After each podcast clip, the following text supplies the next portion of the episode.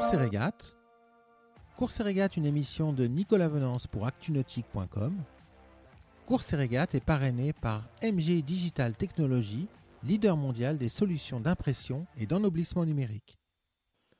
Alors que le 18e concurrent du Vendée Globe 2020 vient tout juste de passer le cap de Bonne-Espérance en tête, Charlie Dalin sur Apivia et Thomas Ruyant à bord de Linkid Out sont à la manœuvre pour prendre le large sur le reste de la flotte.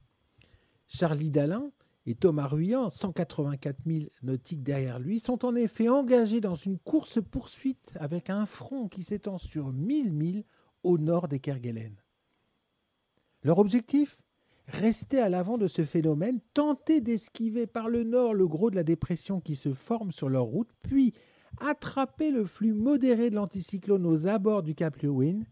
Si les deux navigateurs parviennent à exécuter cette manœuvre, alors, alors ils pourraient faire un break décisif sur leurs poursuivants. Pour y parvenir, une seule solution aller vite, très vite.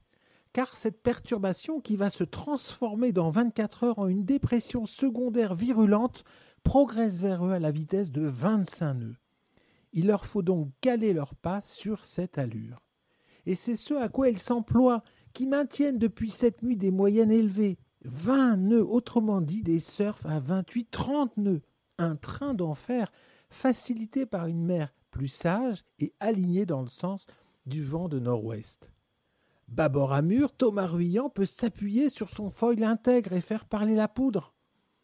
De son côté, Charlie Dalin, l'homme le plus rapide de la journée, a frôlé le record de distance en 24 heures de 536 000 détenus par Alex Thompson. Derrière, en revanche, c'est une toute autre histoire, mais nous y reviendrons très vite dans une prochaine émission de Course et Régate. Cette émission est accessible à tout moment sur la chaîne YouTube d'ActuNautique, mais aussi en podcast sur Spotify, Deezer, Apple, Google, Acast et SoundCloud.